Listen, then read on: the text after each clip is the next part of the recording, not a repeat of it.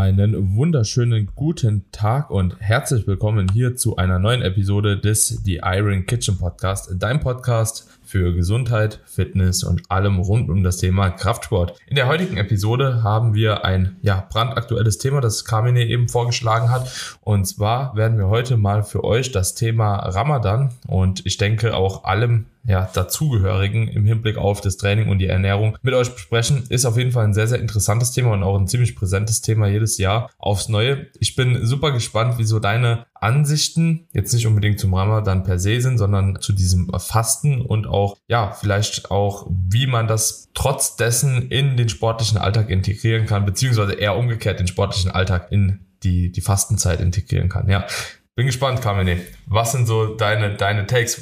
Darf ich dich fragen, persönlich, was hältst du eigentlich per se von diesem langen Fastenfenster? Naja gut, wir haben ja schon, haben wir schon eine Episode über das intermittierende Fasten gemacht, denn schlussendlich, genau, denn schlussendlich ja. sprechen wir ja beim Ramadan auch über ein intermittierendes Fasten. Also man hat ja auch ein begrenztes Zeitfenster, je nachdem, wie natürlich der Sonnenaufgang und Sonnenuntergang ist, ist das äh, Essensfenster etwas größer oder kleiner. Aber das orientiert sich schon sehr stark an dem 16-8-Modell, sage ich mal. Mit dem Unterschied, und das muss man natürlich in dem Falle sagen, dass wir hier auch keine Flüssigkeitszufuhr haben. Und das ist ja ein ganz, ganz entscheidender Faktor, denn ich möchte mit dir Ramadan sowohl aus Sicht der Ernährung besprechen, aber auch aus Sicht des Trainings, wie man vielleicht während dieser Zeit seine Trainingsziele zeitweise mal anpasst, ja, was man vielleicht auch äh, hinsichtlich seiner, seiner, ich sag mal, Ernährungsplanung, ob jetzt Aufbau oder Diät, auch ein Stück weit berücksichtigen sollte und darauf basierend auch sein Training eventuell umstrukturiert, wann man sein Training legt. Aber also freiwillig würde ich wenn ich jetzt keinen Ramadan hätte, das ist ja ein religiöses Fest und deswegen kann ich da jetzt nicht sagen, was halte ich davon. Also, ne, ich, also ja, genau.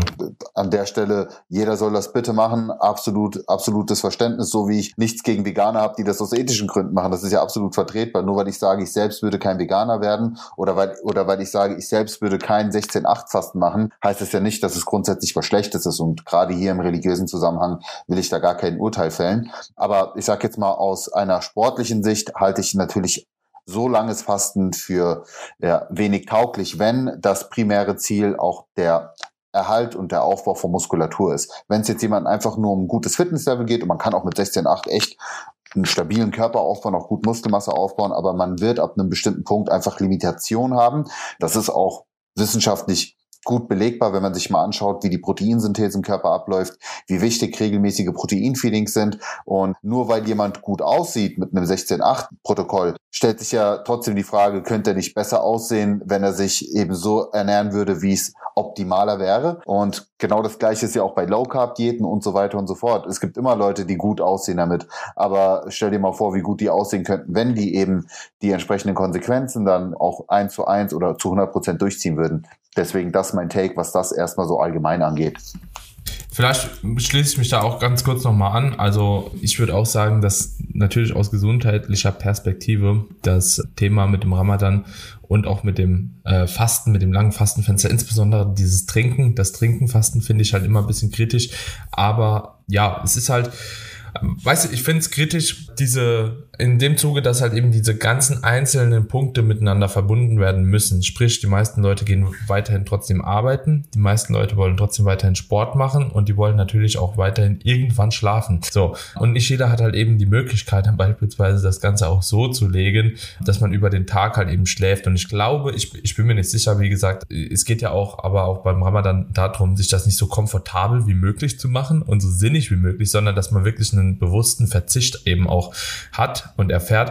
Und dementsprechend ist das natürlich auch alles nochmal ein bisschen anders zu betrachten. Ja, deswegen finde ich es auch immer so schwierig zu sagen, ja, schlaf dann über den Tag. Also aus sportlicher Sicht macht das natürlich Sinn, wenn du dann versuchst, zumindest deinen Schlaf irgendwo zu verschieben und halt eben die Zeit, in der du halt eben nichts trinken darfst, ja, so kurz wie möglich zu halten und natürlich auch das Training halt eben so nah wie möglich dort zu platzieren, wo du eben auch das meiste an Flüssigkeit irgendwo konsumierst. Ne? Das ist halt, finde ich, immer für mich ein relativ wichtiger Take, ist halt oftmals mit der Arbeit nicht irgendwo vereinbar. Ne? Also wenn Leute so einen 9-to-5-Job haben beispielsweise, wird das Ganze dann doch schon ein bisschen schwieriger. Ja, ich würde sagen, wir nehmen auch mal die Personengruppe heran, ja, weil das wahrscheinlich so den Großteil der Bevölkerung betrifft, ne, also so 9 to 5 oder, keine Ahnung, auch 8 bis 4, ne, von der Arbeit her.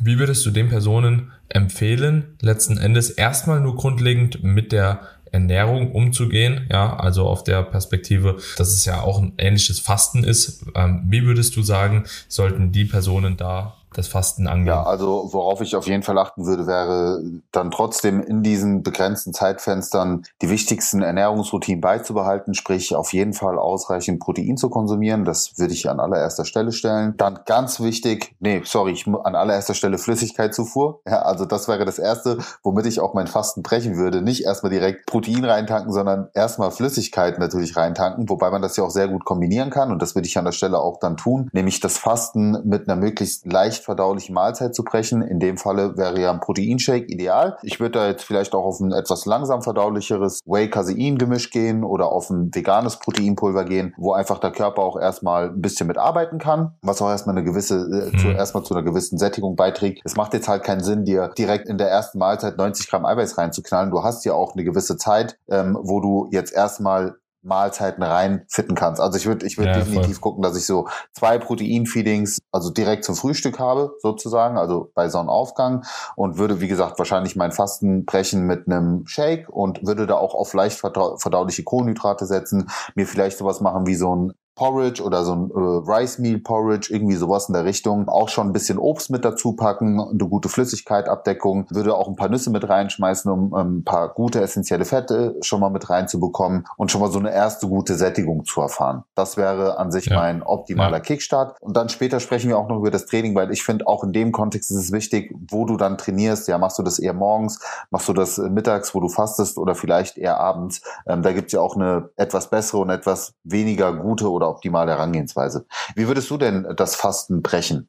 Beziehungsweise, ja, also man darf ja nicht Fastenbrechen sagen. Ich glaube, das ja, also wir, wir, wir starten ja quasi morgens bei Sonnenaufgang und es ist ja so, das Fastenbrechen ist ja eigentlich die Iftar, also das, was am Abend stattfindet. Morgens ist ja quasi, also du, du hast ja quasi dann ähm, abends, wo, wo du das Fasten brichst und dann am nächsten Morgen hast du noch ein Frühstück und dann läuft dir der Tag.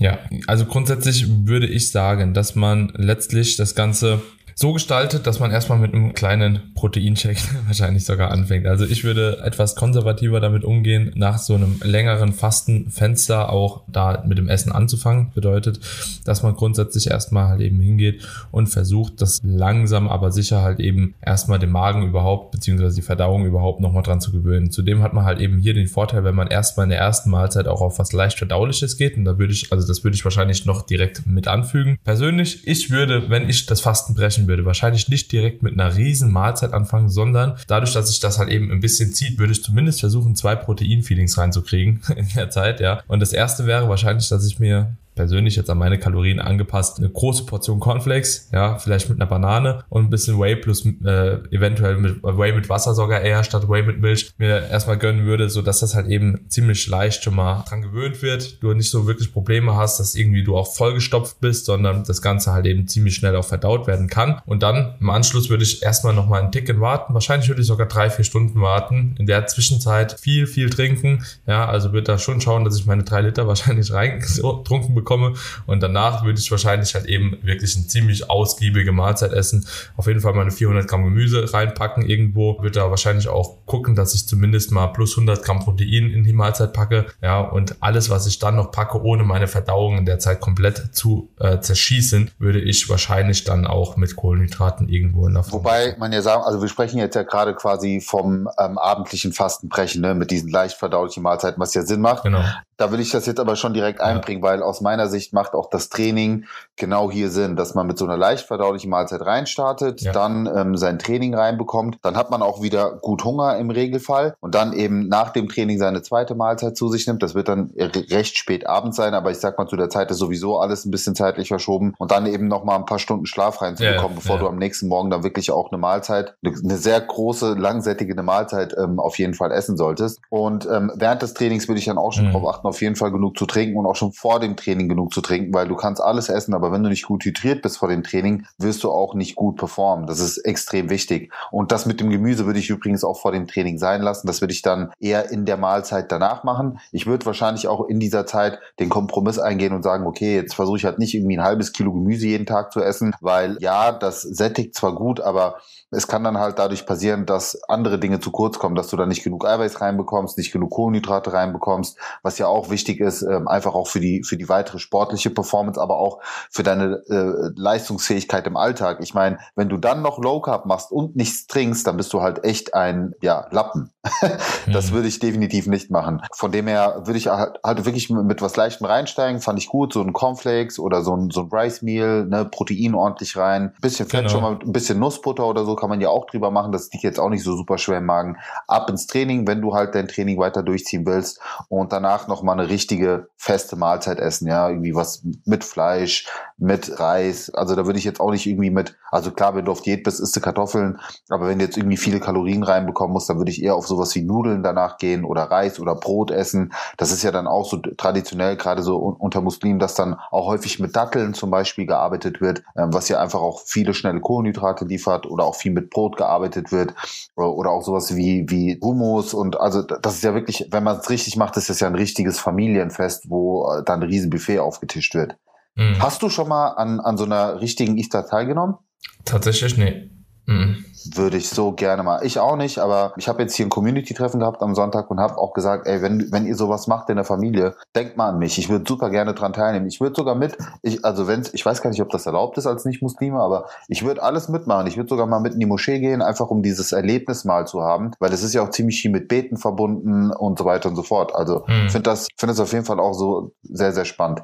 Okay, also da sind wir beide konform, dass wir erstmal so das, das Fastenbrechen angeben würden, oder? Leicht verdaulich.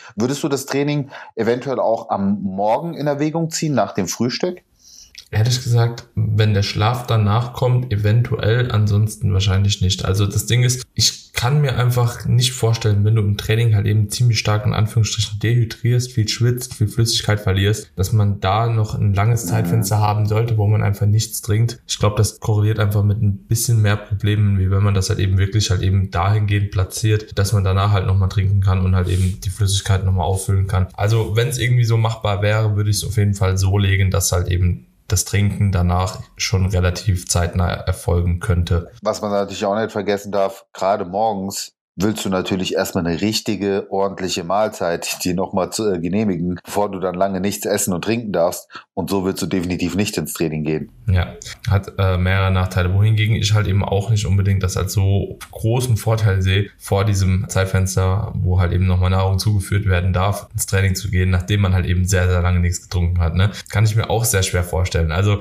aber ich glaube, das ist wie mit allem persönlich, also ich muss sagen, so ich habe es halt noch nicht probiert. Ich habe halt schon Fasten auf 20 Stunden Basis gemacht und so. Das ist ja schon irgendwo auch was Ähnliches, aber zumindest immer mittrinken. Und ich glaube, es ist genauso auch, wenn du das Trinken weglässt. Das ist alles so eine Gewöhnungssache. So ne, alleine wenn man sich halt eben ganz viele Frauen anschaut, die einfach halt sowieso täglich halt keine Ahnung einen halben Liter trinken oder so, wo ich auch denke so what? Und wahrscheinlich denken die sich genauso bei meinen sechs Liter what?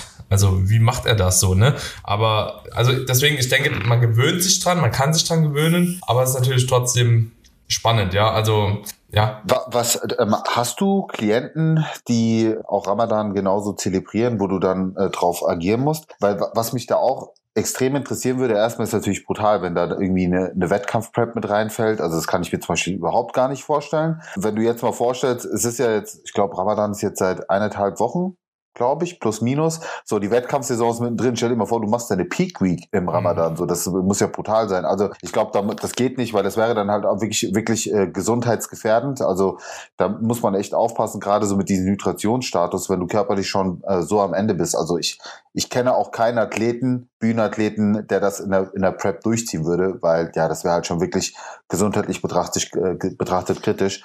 Aber wie sieht's denn aus mit den Training an sich. Würdest Tatsächlich du das Training. Ich aber jemand gehabt, Kamini, ne? Äh, was heißt, doch, doch, hat, schon mal jemand gehabt, der wollte es unbedingt durchziehen, der hat es auch durchgezogen. Ja, Respekt, und ich kenne auch von einem Kollegen, der hat es auch in der Prep Respekt. durchgezogen, aber der war halt eben nicht jetzt in der Peak Week oder so.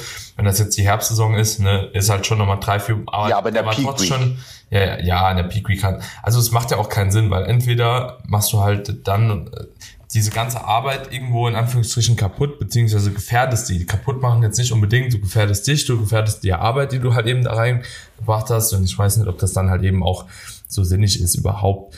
Gerade wenn man weiß, dass Ramadan ist, in der Zeit halt eben auch einen Wettkampf irgendwo anzupeilen. Ne? Also das ist sowieso auch ein bisschen fraglich. Dann, das, dann finde ich, ist halt die Planung falsch für den Wettkampf. Also ja, so, zumindest wenn du halt eben top platzieren willst. Äh, hinsichtlich des Trainings würde mich dann auch nochmal interessieren, wie du das handhaben würdest. Denn man, muss einfach sagen, das ist so ziemlich der katabolische Zustand, den man haben kann. Also es wird auf jeden Fall schon schwer bei jemandem wie dir, oder auch jemanden wie mir, ich esse jetzt gerade ja 3750 Kalorien, das ist so mein Daily Intake. Das ist schon ordentlich schwer, das in einen sehr kleinen Zeitfenster reinzubekommen, wenn ich dann dort auch noch mein Training platzieren muss. Von dem her werde ich sehr wahrscheinlich überhaupt nicht auf die Kalorien kommen, ohne komplett meine Verdauung explodieren zu lassen. Ja, und dann ist halt die Frage, stellt man temporär sein Ziel etwas zurück oder passt man das Training vielleicht etwas an, ähm, dass man die, die Frequenz vielleicht reduziert oder dass man mit der Intensität oder mit dem Volumen ein bisschen spielt, dass man vielleicht zeitweise mal auf Erhalt geht oder vielleicht sogar auch eine Möglichkeit sagt, hey, ich nutze das jetzt für mich einfach als eine Art Minicut, plan mir da eine Diätpause ein. Also es gibt ja durchaus mehrere Ansätze, wie man so eine Zeit angehen kann. Es sind ja drei Wochen insgesamt an Stück, meine ich. Äh, also bitte verzeiht uns für alle Muslime, die zuhören und sich jetzt die Hände über den Kopf zusammenschlagen, was wir hier für Mist erzählen. Sorry, wir versuchen euch nur zu helfen, aber äh, plus minus sollte es ja passen. Aber wie würdest du so eine Zeit auch vom Training her angehen? Hm. Also übrigens, ich habe gerade nachgegoogelt, zwischen 29 und 30 Tage. Ja, okay, dann ja. lag ich doch gar nicht so schlecht. Ja, ist, ist okay.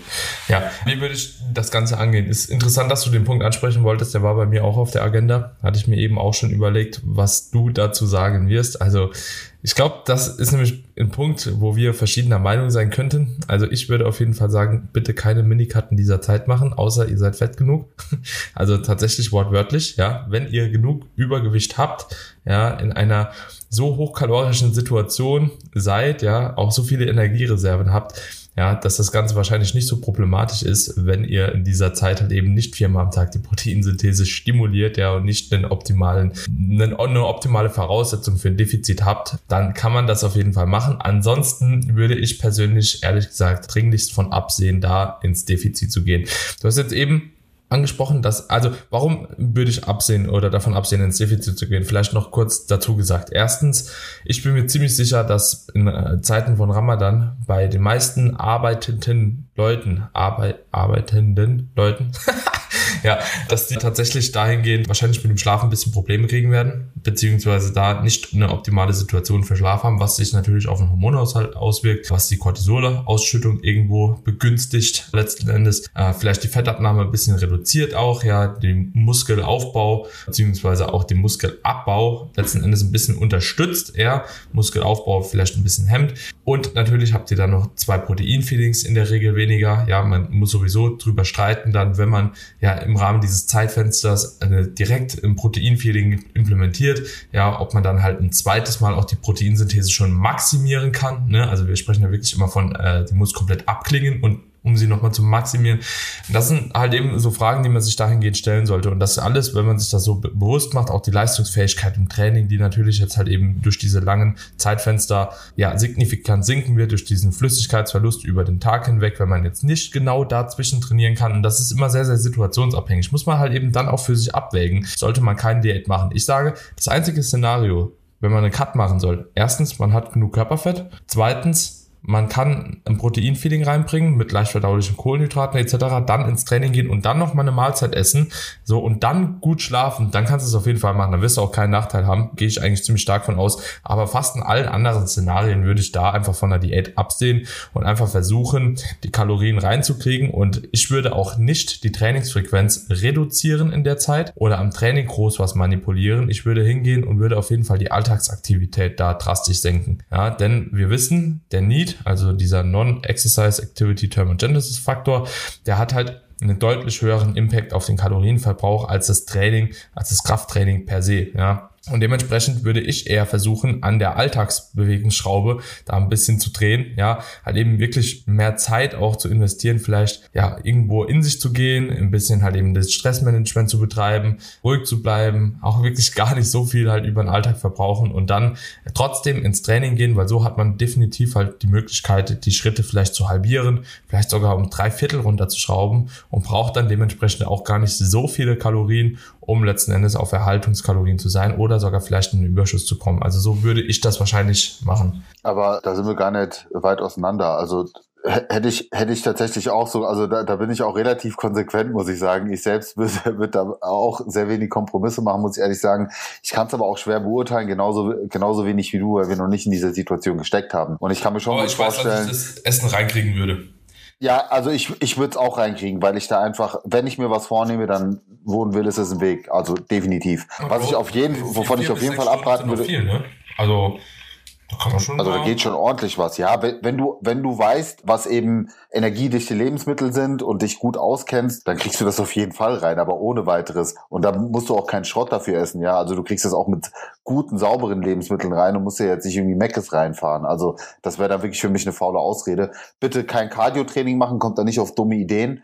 Also auf jeden Fall nicht bitte, weil dadurch habt ihr zusätzlichen Flüssigkeitsverlust. Also das zählt dann richtig an euren Reserven. Aber ja, so wie es Daniel im Prinzip beschrieben hat, so kann man das schon durchaus angehen. Und wenn ihr dann Performance-Einbrüche merken solltet, dann würde ich noch nicht mal an der Frequenzschraube arbeiten, sondern würde eher gucken, dass ich ein bisschen ja die die Intensität vielleicht hochschraube oder hochhalte und ein bisschen weniger Volumen mache, aber je nachdem halt im, im Rahmen äh, des des Wohlfühlfaktors, sage ich mal. Und testet auch mal, also ihr könnt es ja mal ausprobieren. Kann ja sein, dass ihr eher morgens ein besseres Training hinlegt als abends, weil ihr natürlich morgens den Vorteil habt, dass ihr euren Glykogenspeicher am Vorabend gefüllt habt. Es geht natürlich, also die Resynthese, die dauert ja wesentlich länger als ich esse jetzt mal eine Mahlzeit äh, vor dem Training und leg dann los. Deswegen könnte es sein, dass ihr auch davon profitiert, wenn ihr morgens eure Einheit legt. Also guckt einfach, man hängt auch vom Job ab. Wenn ihr einen Bürojob habt und dann den ganzen Tag nur sitzt, dann ist es natürlich was anderes, wenn ihr morgens trainieren geht, als jemand, der dann noch den ganzen Tag irgendwie auf dem Straßenbau aktiv sein muss. Hm, ja, voll. Bro, ich würde sagen, eigentlich. Die wichtigsten sind, ne? Passt, oder? Ja. Würde ich auch sagen. Also ich, ich bin die ganze Zeit, muss man auch nichts ändern. Ich, ich bin die ganze äh, Zeit nebenbei noch so am Nachlesen, wie lange auch ungefähr dieses Zeitfenster ist, in dem man essen kann. Also was das zeitlich ausmacht. Ich habe jetzt hier eben was gefunden von 18.30 bis 4 Uhr 20 oder sowas in dem Dreh. Das, oder verschiebt sich natürlich ja auch mal so ein bisschen. Ne? Eben. Ähm, du musst ja gucken, wo du wo, also je nachdem, äh, wo du bist, also nicht nur in welcher Zeitzone, sondern auch wo du in Deutschland lebst, hast ja dann äh, unterschiedlichen Sonnenauf- und Sonnenuntergang und dann, danach richtet sich das. Aber ich sage jetzt mal rein, rein von der Herangehensweise äh, ich guck mal, am Anfang des Fastenmonats steht hier von 4.20 Uhr bis 18.30 Uhr wird gefastet. Das heißt, man hat ja eigentlich auch gute, das sind nicht mehr als neun Stunden auch noch, wo man tatsächlich dann auch was essen kann. Ne? Also ja, aber es, es gibt auch mal, es kann aber auch mal sein, dass da nur sieben Stunden, Stunden sind. Zehn Stunden sogar. Ja. Oder auch, ja. verstehst du? Also es ja, verschiebt sich ja. Aber ich sag mal so, die 16-8 Herangehensweise ist ein intermittierendes Fasten, aber ungefähr, ein sehr stark limitiertes, weil dieser Flüssigkeitfaktor ist halt ein absoluter Gamebreaker, also mhm. im negativen Sinne, weil das einfach so, so essentiell wichtig ist, einfach auch für Leistungsfähigkeit, Wohlfühlfaktor. Du, da, also das ist, ist schon eine harte Nummer. Deswegen nochmal, an meinen allergrößten Respekt, wer dieses Fest dann auch noch mit äh, sportlichen Zielen Spielen verbindet. Also Hut ab wirklich davor. Aber wenn das hier tatsächlich von 18.30, nimm mal das mal vielleicht auch so 19 Uhr ran, ne? also so in dem Dreh, wenn man da das Fastenfenster tatsächlich auch brechen kann, ja, dann könnte man tatsächlich auch da was essen danach nochmal was essen und dann nochmal was essen. Also dann noch was sogar essen, ja, drei, dreimal. Wir würden es hinkriegen. Also ganz, deswegen wohnen will, ist es auch ein Weg. Das kriegt man schon hin. Und ich sag mal, für äh, gerade für Frauen, die wenig Kalorien haben und, und irgendwie auf Diät sind und das weiter durchziehen wollen, das ist ja im Prinzip die beste Ausgangslage. Da habe ich nur leider hin und wieder die Erfahrung gemacht, dass gerade durch dieses, ich habe wenig Zeit zu essen, das ganz häufig auch in so einem Binge-Eating ausartet. Also, dass mhm. man dann schon fast ein gestörtes Essverhalten ja, ja, entwickelt. Da ja, muss man auch so ein bisschen vorsichtig sein. Ne? Das, das ist aber typisch Fasten halt, ne?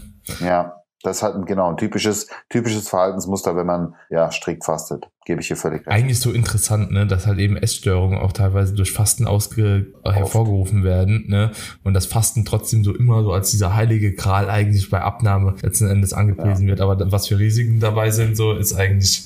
Ich, ich habe das ja auch abschließend, ich, vielleicht, ich habe das ja auch mal bei mir in der Story thematisiert, weil dadurch, dass viele das halt vorleben und sagen, ja, damit nehme ich super ab, denken ja alle, okay, das ist quasi besser zum Abnehmen. Und dann machen die das also aus Zwang heraus, nicht weil es zu ihrem normalen Essverhalten passt. Und dann habe ich halt auch gesagt, dass meine Erfahrung ist auch im Umgang mit Klienten, dass sie ganz oft eine Essstörung haben und dann häufig abends komplett eskaliert sind. Und wie viele mir da drauf geschrieben haben, ey krass, das ist bei mir auch passiert. Ich habe ja, gedacht, ja. ich wäre damit allein. So, nee, das passiert verdammt vielen. Ja, weil du mir also, nicht ausgenommen. Ja. Damals, also wirklich ja, ausgeschleppt. Es ist, es ist völlig ist ja. Mhm. Aber gut, lass uns hier einen Punkt setzen. Auf jeden Fall schon mal vielen, vielen Dank an alle, die bis hierhin zugehört haben. Auch an alle Nicht-Muslime, an alle, die nicht Ramadan zelebrieren. Trotz allem könnten das ja vielleicht noch Tipps sein, die ihr für euch beim intermittierenden Fasten auch mal so umsetzen könnt. Mit dem Vorteil, dass ihr eben aber trotzdem zwischendurch was trinken könnt. Aber gerade so, wie man das Fasten bricht, äh, wie man die, die Stunden gut, ja, sag ich mal, mit, mit Mahlzeiten gefüllt bekommt. Ich denke, da könnt ihr, könnt ihr auf jeden Fall was mitnehmen. Und ansonsten, wie immer, natürlich eine Bewertung da lassen, wenn euch die Episode gefallen hat. Wenn ihr jemanden sucht, der euch persönlich betreut, schreibt uns sehr gerne an, dann vermitteln wir euch unseren Teamcoach und ansonsten natürlich fleißig hier die Episoden bei euch in der Story teilen, gerne auch vergangene Episoden, die euch einen großen Mehrwert geboten haben. Ist ein toller Support für die Arbeit. Wir merken auch, dass nach und nach immer mehr Zuhörer dazukommen und auch immer mehr Feedbacks über, über die DMs reinkommen, sicherlich auch bei dir, Daniel. Und äh, wenn ihr mehr Trainingscontent sucht und wirklich auch saugeilen Trainingscontent, viele QAs, schaut definitiv bei Daniel rein. Vielleicht wollt ihr auch als Athlet betreut werden, dann könnt ihr natürlich auch gerne Daniel anhauen. Und wer sich mehr so für diese ganzen Ernährungsthemen interessiert, Rezepte sucht, auch so das ganze Thema Abnehmen, erfolgreich langfristiges Abnehmen, ist natürlich auch bei mir herzlich eingeladen. Sehr, sehr cool. Danke für das Shoutout. Ich muss an der Stelle auch vielleicht noch ganz einmal zum Abschluss sagen, falls Andrea das jetzt hört, war am Wochenende mit mir bei der GmbF der Deutschen Meisterschaft, hat da auch eine super Arbeit gemacht. Also wir arbeiten ja auch so ein bisschen Hand in Hand immer noch zusammen, haben auch viel ausgetauscht. Also auch hier nochmal eine Bestätigung, was ich am Wochenende so mitbekommen habe, dass die Andrea auch einen sehr, sehr guten Job macht im Coaching. Ja, und äh, dahingehend auch besser, besser und besser wird. Also so krasse Entwicklung auch hingelegt in der letzten Zeit dementsprechend. Hier dickes Dankeschön auch nochmal an die Andrea, unseren Teamcoach, für die Unterstützung vor Ort. Und ja, wenn ihr ein Coaching sucht, meldet euch sehr, sehr gerne bei uns. Und ansonsten hören wir uns in der nächsten Episode wieder. Bis dahin. Ciao, ciao. Guten.